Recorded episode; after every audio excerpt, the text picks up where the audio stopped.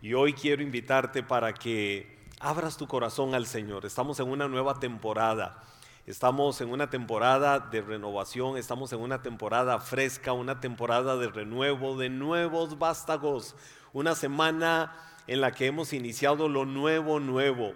Y sé que lo nuevo se ha desatado de una manera extraordinaria y hoy yo lo quiero declarar en el nombre de Jesús por la gracia y el amor de Dios, esa gracia y ese amor que te ha perdonado, que te ha limpiado, que te ha renovado, que te ha restaurado, que te ha sentado en lugares de honor. Por esa gracia yo declaro en esta noche que la gloria de Dios te cubre. Declaro en esta noche que en tu caminar, en todo proyecto, en toda meta, en todo sueño, en todo lo que quieras desarrollar, el Señor prospera y el Señor fructifica tus caminos. Este año este tiempo, esta nueva temporada de nuevos vástagos, de nuevos retoños, de extensión, este tiempo especial de Dios, empiezas a crecer, empiezas a llenarte de sabiduría, empiezas a tener nuevas metas, nuevos proyectos, tu empresa, tu negocio, tu emprendimiento va a prosperar y va a fructificar como no lo habías visto antes. Aquellos pensamientos de derrota, esos pensamientos de queja, aún esa sensibilidad muchas veces que te traía irritación interior por todo que todo te molestaba, todo te afectaba, empieza a tener un cambio, porque es el tiempo de lo nuevo, nuevo, es el tiempo del refrescamiento. Y hoy yo declaro esa palabra y esa verdad para tu vida. Hoy la extiendo hacia el lugar donde estás, allá en el lugar donde te encuentras en este momento. Vas a ver un año hermoso, lluvias del sol de justicia brillando sobre tu vida y llenándote de refrescamiento el gozo del Señor, la alegría de Dios, la paz de Dios inunda tu vida, inunda todo tu ser. Y yo esa verdad la creo en el nombre de Jesús. Vas a caminar, vas a dar pasos en fe, creyendo que el Señor va contigo y va adelante como poderoso gigante, abriendo puertas que ningún hombre, ninguna circunstancia, ninguna adversidad podrá cerrar para tu vida. Este es un año de provisión, es un año de restitución, es un año de lo nuevo, nuevo de Dios para tu vida. Y así lo creo y lo vamos a ver y lo vamos a disfrutar y lo vas a testificar. Levántale tus manos al Señor, vamos, levanta tus manos y di nunca más. Nunca más mi vida será igual, nunca más viviré con excusas, nunca más viviré con quejas, nunca más viviré viendo y buscando lo malo por todo lado. No, cambio mi manera de pensar para que cambie mi manera de vivir. Hay misericordias nuevas y gratuitas de Dios para mi vida y su fidelidad es grande y yo lo creo. Y vas a declararlo con tus labios. La fe viene por el oír y el oír y el oír y el oír por la bendita palabra. Y yo quiero que hoy creas a eso. Quiero que creas a eso. Aliméntate de fe. Alimenta las confesiones de tus labios de vida. Alimenta las confesiones de tus labios de un ánimo fresco, especial, diferente. ¿Cómo no vas a vivir la vida? ¿Cómo no vas a disfrutar todo lo bueno que Dios te da? Claro que hoy te visitaron los problemas, claro que hoy te visitó seguramente algún viento adverso por ahí, eh, te visitó eh, alguna incertidumbre, quizás hoy te visitó alguna molestia física, probablemente hoy te visitó eh, algo negativo, algo malo, pero nunca nada va a ser más grande que el inmenso amor de Dios que te llena, que te inunda, que te satura, que te hace rebosar de la confianza, de la certeza de que Dios nunca te abandona, de que Dios es fiel, de que su amor está cercano a tu vida. ¿Puedes creerlo hoy? Yo te invito para que lo creas. Nunca los vientos huracanados en el mar de tu vida te van a doblegar ni van a volcar la barca. ¿Y sabes por qué no van a volcar la barca de tu vida? ¿Sabes por qué no lo van a hacer? Por una razón muy sencilla. porque el que lleva el timón del barco de tu vida es Dios. Y puedes tener la certeza de que vas a llegar a un puerto seguro. Puedes tener la certeza de que no vas a naufragar, de que no vas a ser como aquella historia del crucero a ninguna parte. Hace 17 años o más, eh, casi los 20 años, estaba en un viaje eh, ministerial, estaba fuera del país y estábamos frente al eh, puerto en la ciudad de Miami y era la noche y allá a lo lejos se divisaba un inmenso barco. La persona que nos acompañó, que nos dijo quiero llevarles para que disfruten de un tour después de una larga jornada de mucho trabajo ministerial ese día, Recuerdo que cuando veo aquel barco allá en el mar, como detenido, no lo veía que avanzaba muchas millas adentro, eh, le dije, y, aquel barco que se ve allá, me dice, ah, ese es el famoso crucero a ninguna parte.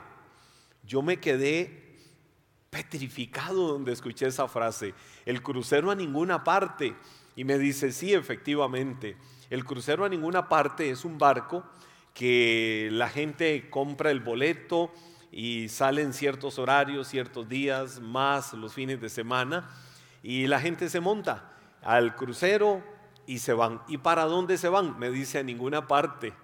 Explíquenme eso de que a ninguna parte. Me dice, no, eh, el, banco, el barco llena su cupo, la gente se va a alta mar, muchas millas más, mar adentro, y toda la noche hay comida, hay fiesta, hay diversión, hay juegos de todo tipo y la gente pasa todo un día en alta mar. El barco regresa mañana en la mañana. Es decir, no tiene un puerto donde llegar, no tiene un destino. Y por eso le llaman el crucero a ninguna parte. Pero cuando yo conocí esa historia dije, wow, qué impresionante esto.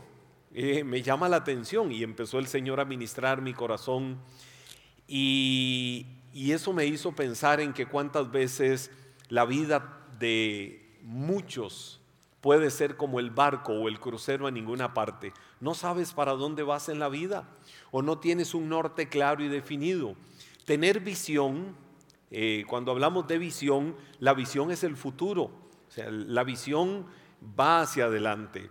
Recuerdo una frase que me enseñaron en la Universidad del Coaching, donde eh, somos egresados hace unos años, eh, método CC, donde nos enseñaban que hay que aprender a diseñar futuro.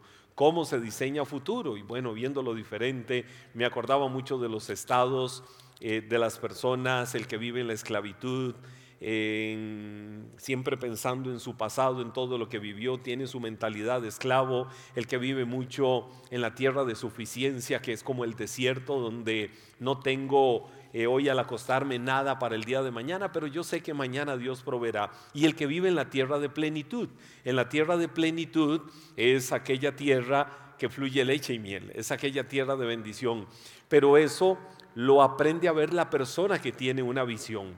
Y tener visión, como les decía hace un momento, es ver el futuro. La visión es, tener una visión es tener una imagen clara por adelantado de algo que esperamos y que anhelamos y buscamos perseverantemente hasta que llegue a ser realidad. Eso es tener visión. Entonces, enfócate, enfócate. Hacia dónde vas, qué quieres alcanzar, qué quieres lograr, cuáles son tus metas, cuáles son tus propósitos. Yo tengo metas, yo hay cosas que quiero alcanzar en mi vida, eh, yo hay cosas eh, que me he propuesto y digo, quiero hacerlas y quiero avanzar hacia ellas, pero necesito disciplina, necesito carácter, ya sea en el campo académico, en alguna área en particular, desarrollo de, destrezas lingüísticas, ah, en el deporte, ante todas las cosas, en mi vocación de servicio a Dios, quiero ser cada día mejor, pero todos los días tengo que trabajar, todos los días tengo que ser eh, una persona sin excusas no tengo que decir, bueno, tengo esto, pero, no, el pero tenemos que, que censurarlo totalmente. Tengo esta situación, estoy enfrentando este problema, tengo esta circunstancia. Ah, ahí sí vale el pero, pero yo sé que hay algo mejor y siempre hay solución para el que avanza, para que el, el que persevera y el que busca. Entonces, no te detengas, avanza avanza, no seas como el crucero a ninguna parte, no seas como el crucero que no avanza, el crucero que se queda, no, no, vuélvete un pensador siempre de posibilidades. Y basado en eso, precisamente, inspirado en esa verdad, quiero estos minutos, permíteme unos minutos para hablarte de la persona más maravillosa. Quiero hablarte de Dios en estos próximos minutos. Y hagámoslo basado en una pregunta. ¿Quién es Dios? ¿Alguna vez te has preguntado quién es Dios? ¿Alguna vez te has preguntado eh, qué características, qué particularidades tiene Dios? Bueno, ya sabemos que Dios no es humano. Ya sabemos que su composición, su naturaleza no es humana, que Dios en algún momento de la historia de la humanidad se hizo hombre a través de la persona de Jesucristo para venir al mundo y sufrir y experimentar pecado, eh, perdón, tentación conforme a nuestra semejanza, eh, que, que vivimos muchas situaciones, Dios lo hizo. Por eso dice la Biblia, no tenemos un sumo sacerdote que no se pueda compadecer de nuestras debilidades, sino que tenemos uno semejante, que fue semejante a nosotros cuando se hizo hombre, que puede compadecerse. Por eso la Biblia dice, acerquémonos confiadamente a su trono de gracia para alcanzar misericordia y para hallar gracia para el oportuno socorro. Eso es maravilloso. Eh, eh, eso habla mucho de quién es Dios. Pero quiero darte unas descripciones fundamentado en la Biblia, fundamentado en las verdades infalibles de Dios. Quiero darte algunas descripciones de quién es Dios. Di conmigo quién es Dios. Lo primero que quiero decirte es que Dios es uno. Tenemos a un Dios verdadero que se manifiesta a través de tres personas distintas. No es un Dios que tiene eh, tres formas de manifestarse. No, es un Dios nuestro Dios se ha manifestado a nuestras vidas a través de tres personas distintas. Lo entendemos en la doctrina de la Trinidad. Dios Padre, Dios Hijo, Dios Espíritu Santo. Pero ese no es el tema específico que estoy tocando hoy. Lo que quiero tocar en relación con el punto número uno de que Dios es uno es que tengas claro de que no podemos tener ninguna otra forma de Dios, sino el Dios verdadero, el Dios creador de todas las cosas. Deuteronomio capítulo 6, verso 4 dice, oye Israel, el Señor nuestro Dios, el Señor es uno. Oye Israel, el Señor nuestro Dios, el Señor es uno. A este pasaje a mí siempre me ha encantado, lo amo, amo, amo por cierto Deuteronomio capítulo 6, qué capítulo más rico. Eh, luego de que dice esto, dice, y lo amarás con todo el corazón, con toda el alma y con todas tus fuerzas. Y estas palabras que yo te mando hoy estarán sobre tu corazón. Las hablarás a tus hijos cuando vas por el camino, las pondrás en las paredes de tu casa, en las puertas, etcétera, etcétera. Es maravillosa. Pero quiero contarte algo en relación con esta palabra que fundamenta que Dios es uno. Ah, en el pueblo de Israel existe una cultura muy bonita. A los niños desde muy pequeños se les enseña eh, como prioridad. Cuando están aprendiendo a hablar, antes que otra cosa, se les enseña a que ellos entiendan que el Dios de Israel es uno. Que el Dios de Israel no tiene diferentes formas, que el Dios de Israel un día no es uno y otro día es otro y por allá otro, y de acuerdo al contexto y de acuerdo a la temporada y de acuerdo a la situación. No, ellos les enseñan a sus hijos pequeñitos que el Dios de Israel es uno. Y desde muy pequeños los niños van aprendiendo una frase, esta que acabamos de leer. Oye Israel, el Señor nuestro Dios, el Señor es uno. Y de hecho es lo que ellos llaman el Shema Israel. Shema Israel. Y en hebreo les enseñan esa frase diciéndoles Shema Israel, Hashem Elohenu o Hashem Adonai eh, es nuestro Dios. Eh, Shema Israel, Hashem Elohenu, Hashem Eha. Están diciéndole, el Señor nuestro Dios, el Señor es uno. ¿Qué significa esto? Que desde muy pequeños los niños aprenden que el Dios que ellos tienen, que el Dios de Israel es uno, el Shema Israel, Hashem Adonai, Hashem Eha o Hashem Elohenu, que es uno de los nombres de Dios, eh, Hashem Eha. Nuestro Dios es uno, ese es nuestro Dios y es el mismo Dios que nosotros tenemos hoy. Tú tienes que saber que ante cualquier circunstancia, adversidad o situación que puedas vivir o enfrentar en la vida, tienes a un Dios a un Dios poderoso, a un Dios verdadero, del que en el Nuevo Testamento Pablo también le hablaba a la iglesia en Corinto, en la primera carta a los Corintios, en el capítulo 8, te leo tres versículos, versículos 4, 5 y 6, que dice así, eh, poniendo el ejemplo de algo que se daba en el contexto de la iglesia de Corinto, en cuanto a los alimentos que se ofrecen a los ídolos. Les está hablando Pablo esto. Sabemos que un ídolo no tiene valor alguno en este mundo y que solamente hay un Dios. Oiga lo que la Biblia está diciendo, que solamente hay un Dios. Y aunque haya algunos que se llamen dioses, ya sea en el cielo o en la tierra, así como hay muchos dioses y muchos señores, dice la Biblia, para nosotros hay un solo Dios. Hashem Eha, decían los eh, judíos, o lo dicen en el contexto del Antiguo Testamento, es decir, hay un solo Dios, el Padre de quien proceden todas las cosas y a quien nosotros pertenecemos, y un solo Señor, Jesucristo, por medio de quien existen todas las cosas, incluso nosotros mismos. Qué maravillosa esta palabra porque aún el Nuevo Testamento, Pablo viene a enseñar a los de Corinto de que hay muchos dioses, dice en cuanto a lo sacrificado a los ídolos. Ah, siempre había un debate y, Pablo se lo enseña mucho a los de Corinto. Alguien dice, si alguien va a la carnicería a comprar carne, este, cómala tranquilo, pero si usted sabe que aquella carne fue sacrificada o consagrada a un dios pagano, a un ídolo, a un dios muerto, a un dios que no es real, eh, cualquiera de todos los dioses que ellos pudieran formarse en ese tiempo. Y usted compra esa carne y al comerla le va a afectar, Pablo decía, no la coman. No comas esa carne porque te va a afectar. Eh, es decir, tu conciencia te va a hacer pecar. Pero vienes y dices, bueno, esta carne pudo haber sido sacrificada a quien sea, pero Señor, yo la consagro. Gracias por los alimentos, la voy a disfrutar, la como con toda libertad. Amén. Cómetela. Eh, ahí es donde la Biblia da libertad para que sea un asunto de conciencia. Por eso en ese mismo contexto Pablo decía, todo me es permitido, todo me es permitido, pero no todo me conviene. Todo me es permitido, pero yo no me dejaré atrapar de nada. Entonces, esto es un asunto de conciencia, si la como o no la como. Pero el punto de Pablo era de que ellos se habían formado muchos dioses, muchos ídolos.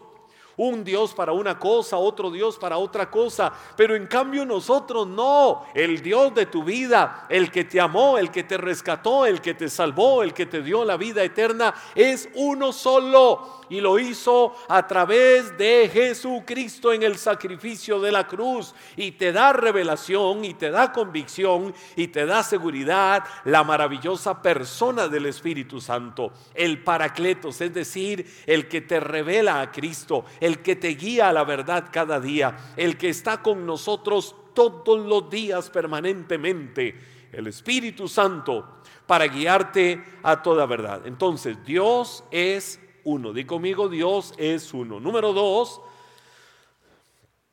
Dios es verdad.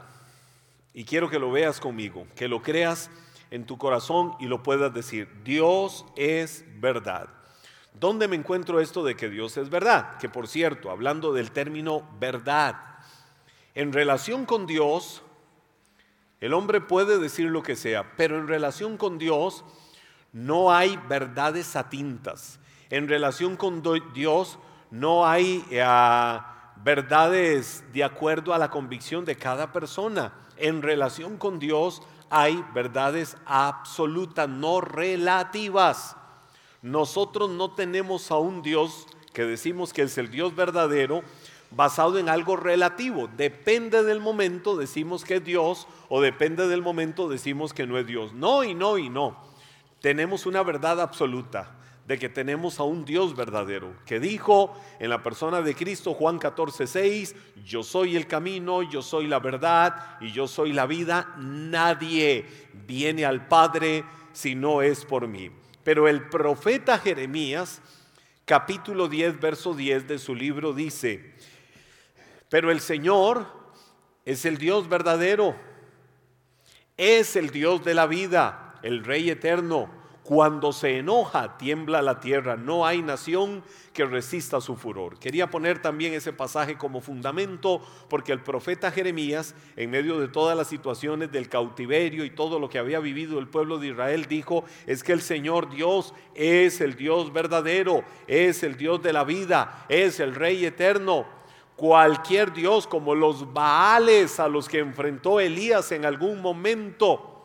Cualquier forma de Dios no va a responder. ¿Por qué? Porque son dioses inertes, son dioses muertos. Pero la verdad más maravillosa que puedes creer hoy, de lo que puedes asirte, arraigarte fuertemente en tu vida, hoy, en esta hora y en esta noche, es que nuestra fe cristiana nuestra fe cristiana no está basada en dioses muertos, no está basada en alguien que un día, hace 1980 y tantos años, allá en la ciudad de Jerusalén, fuera de la ciudad, en un Gólgota, en el monte La Calavera, fue crucificado y luego llevado a la tumba de José de Arimatea y ahí quedaron sus huesos, ahí quedaron sus restos y vamos a a una y otra vez a venerar los huesos que quedaron ahí. No, no y no. Puedes hacer un viaje a la tumba de Buda y ahí estará su tumba. Puedes hacer un viaje a la tumba de Confucio y ahí estará su tumba. Puedes hacer un viaje a la tumba de Lenin o de Charles Mars o cualquiera de esos. Puedes hacer un viaje a cualquier lugar del mundo donde haya, haya sido puesto el cuerpo de alguien que en algún momento se declaró Dios. Pero cuando llegues al jardín de la tumba vacía en Jerusalén, puede que te encuentres una imagen que te digan, él no está aquí, Él ha resucitado. ¿Por qué? Porque en el que nosotros creímos, la tumba no lo pudo sostener, se levantó de entre los muertos. ¿Y dónde está hoy? Luego de que se levantó de los muertos, sentado a la diestra del Padre, sentado en los lugares celestiales. Él está sentado en lugares de honor. Pero no solo eso, la Biblia dice que Dios también a ti y a mí,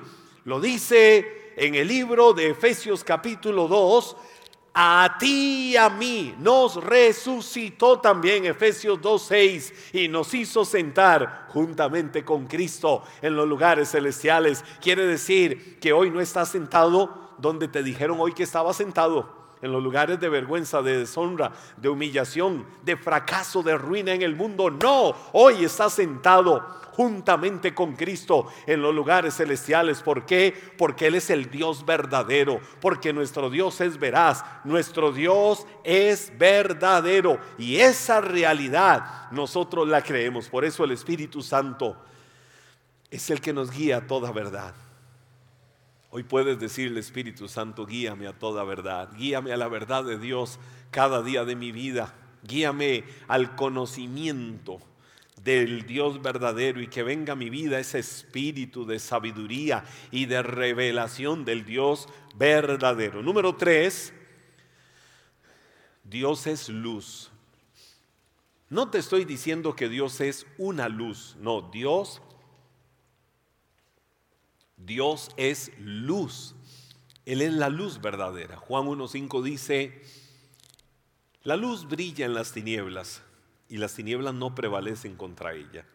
Pero quiero leerte primera de Juan capítulo 1 verso 5, otro versículo paralelo al de Juan 1.5, Evangelio de Juan 1.5 y el paralelo primera de Juan capítulo 1 verso 5 que dice, eh, Este es el mensaje que hemos oído de Él y que les anunciamos a ustedes.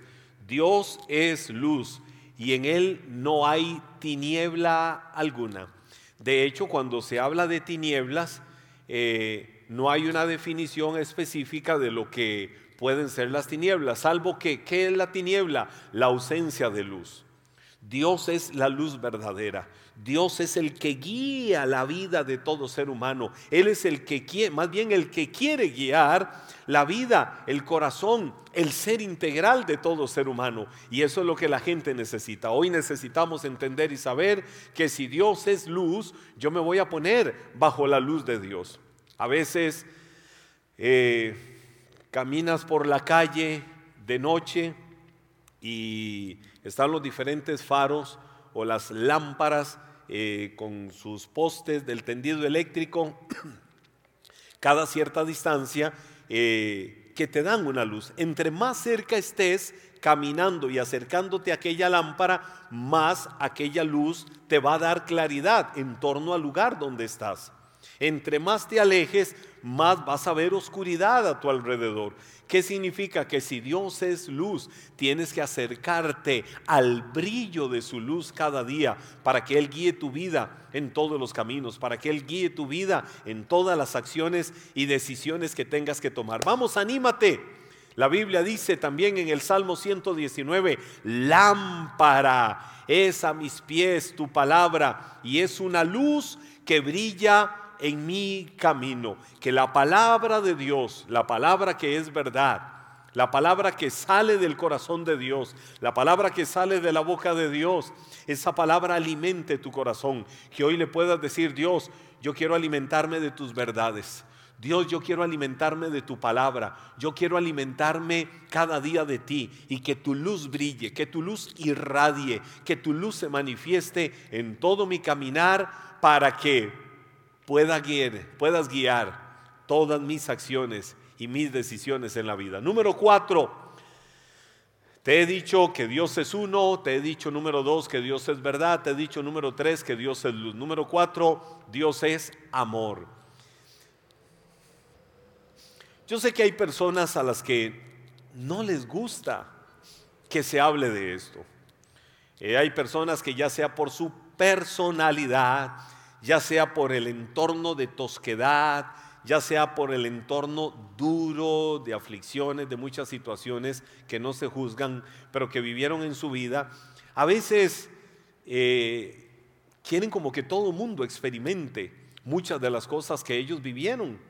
O hay gente que aún en los contextos religiosos, en una iglesia, qué triste, en medio de algún entorno eh, le defraudaron porque le dijeron palabras maldicientes, palabras de condenación, no palabras de exhortación. Es importante muchas veces exhortar, es importante muchas veces acudir, es importante muchas veces generar un poco de presión, es importante generar muchas veces eh, eso en otras personas. Todo lo vivimos, todo lo experimentamos y eso nos ayuda a crecer, eso nos ayuda a avanzar. Eso es muy diferente, pero hay personas que constantemente reciben palabras maldicientes o han recibido palabras maldicientes. O hay personas eh, que han enfrentado diferentes situaciones eh, en el camino de su vida.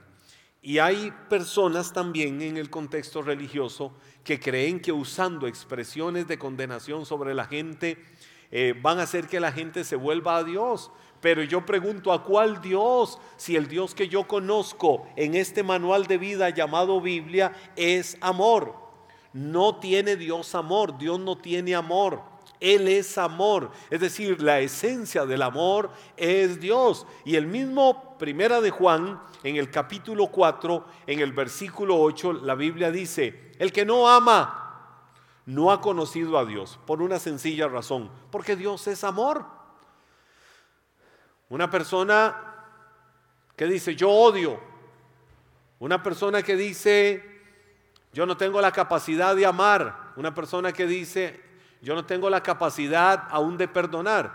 Esa persona no conoce a Dios, porque Dios es amor. Ah, muy lindo eh, lo que usted dice, pero si usted conociera toda la historia de mi vida, quiero decirte que cada caso es un caso y cada uno somos eh, un caso particular. Cada uno experimentamos en menor, en mediana o en gran escala situaciones en la vida que pueden avivar la ira, el enojo, el resentimiento, la amargura contra otras personas, eh, pero es donde la Biblia nos enseña a que no nos permitamos vivir con eso.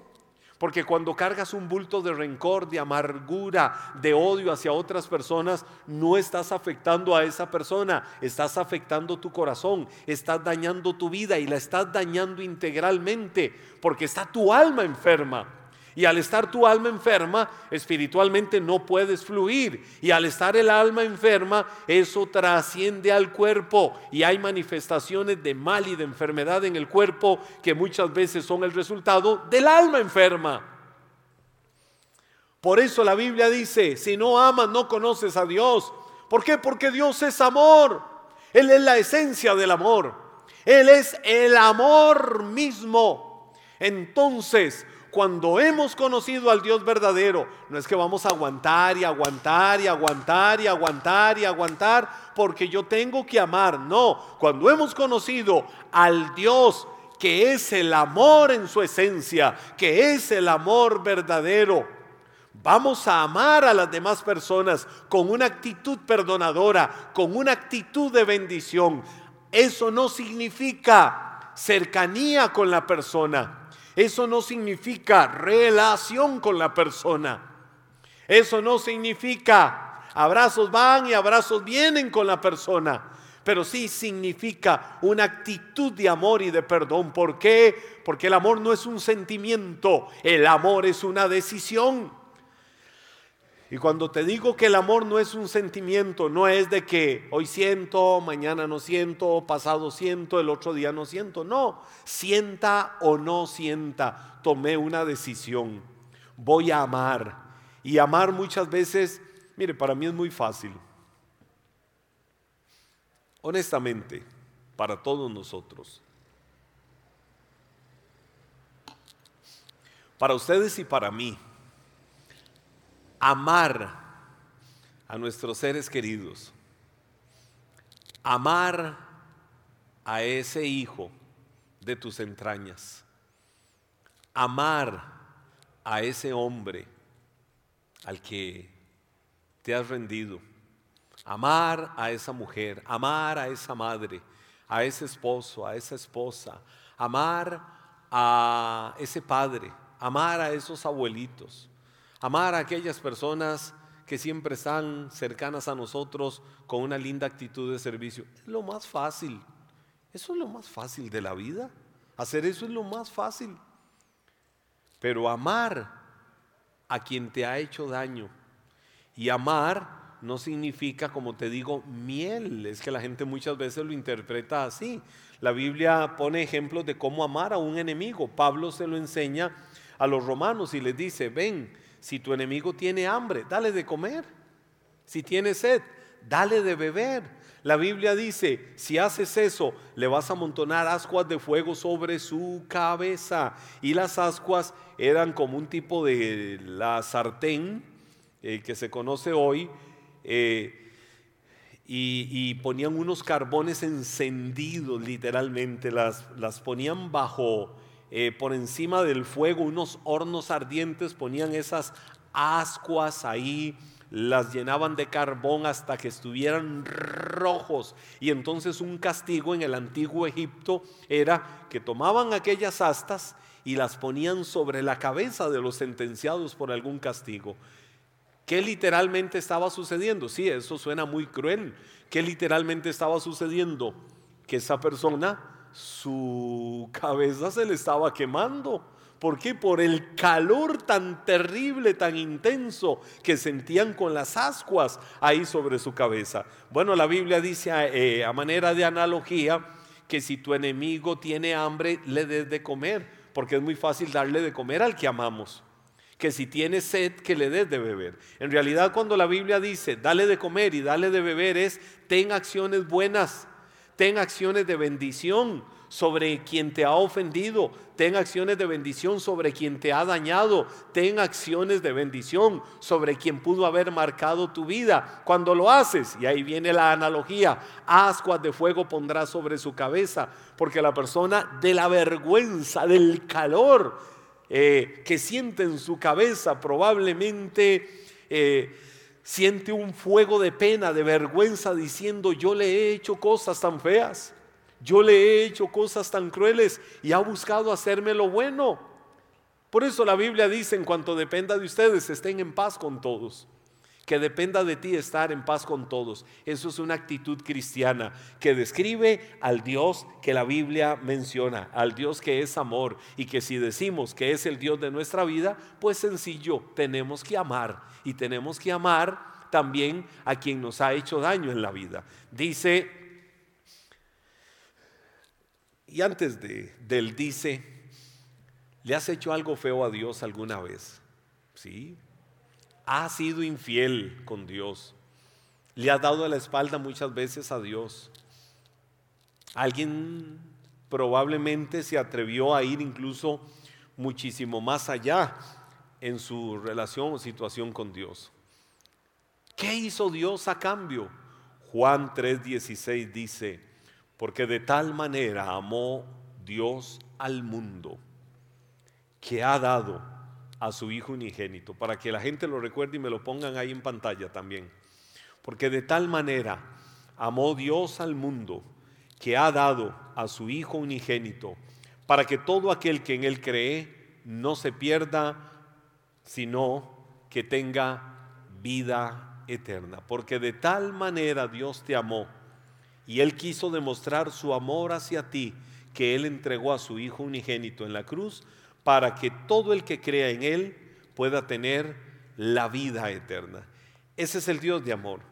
Y hay tres cosas más que no te las voy a mencionar hoy. No te las voy a mencionar porque quiero que estas cuatro las puedas internalizar las pueda llevar a lo más profundo de tu corazón. Primero, Dios es uno. Hay un Dios, creador del cielo y de la tierra. No hay muchas figuras de Dios, no hay muchas formas de Dios, no hay un Dios para una cosa y un Dios para otra, no, hay un Dios para nosotros que es único y es verdadero y es real. Y ese Dios que es real galardona a los que le buscan. Hay un Dios que es verdadero y podemos tener la certeza de que el Dios verdadero no es relativo, el Dios verdadero es absoluto, es decir, Él es la verdad en esencia. Dios es luz, Él es la luz que brilla en medio de cualquier penumbra o tiniebla y que quiere guiar los caminos de tu vida. Y ese Dios es también amor. Caminemos en el amor de Dios. Luego compartiremos las otras verdades que son riquísimas, riquísimas, que hablan mucho de los atributos que Dios también tiene sobre quién es Él, quién es Dios. Aliméntate hoy de estas verdades que he traído a tu corazón, que te he enseñado en esta hora, de estas verdades que describen la grandeza y el amor del Dios que te ha creado y te ha amado. Y hoy quiero invitarte para que estas verdades las traigas a tu corazón y puedas orar conmigo diciendo, Señor, yo quiero caminar en la revelación de tu palabra. ¿Quién es Dios? ¿Quién eres tú, Dios? Dios, tú eres uno. Y hoy, Señor, quiero saber y entender que tú no compartes tu gloria con nadie. Como dice el primer mandamiento, Señor, que tú eres uno y eres un Dios celoso no compartes tu gloria con nadie. Señor, tú no quieres ni que nuestros hijos, ni que los seres que amamos, ni que el trabajo, ni que las finanzas, ni que ese carro, ni que esa casa, ni que esa empresa, Dios, tú no quieres compartir tu gloria con nadie. Tú quieres, como lo enseñabas al pueblo de Israel en Deuteronomio 6, el Señor nuestro Dios es uno. Ámalo con todo el corazón, con toda el alma, con toda tu mente, con todas tus fuerzas. Y estas palabras que yo te mando hoy estarán sobre tu corazón. ¿Cuáles son esas palabras? Que tú eres uno y que tenemos que amarte por encima de todas las cosas. No queremos, Señor, que el lugar que tú tienes que tener en nuestra vida lo compartamos con nadie, Señor. Nos has dado muchos regalos, nos has dado muchas bendiciones, nos has dado cosas buenas, Dios pero queremos ver todo eso como el resultado de ser unos bendecidos porque tú eres lo número uno en nuestras vidas. Señor, gracias por amarnos y por bendecirnos. Te pedimos, Dios, que esa verdad que hay en ti, Señor, esa verdad absoluta revelada por el Espíritu Santo, Señor, nos guíe cada día con tu luz hacia toda verdad. Lo pedimos hoy, Señor, porque eres el Dios de amor. Hoy decidimos abrir nuestros labios para bendecir. Decidimos abrir nuestros labios para honrar, Señor, para ministrar el amor tuyo. Hoy en el nombre de Jesús esta palabra que quede fundamentada y sellada en el corazón de cada persona, de cada hombre y de cada mujer que está en este tiempo con nosotros, en el bendito nombre que sobre todo nombre en el nombre de Jesús. Amén. Amén.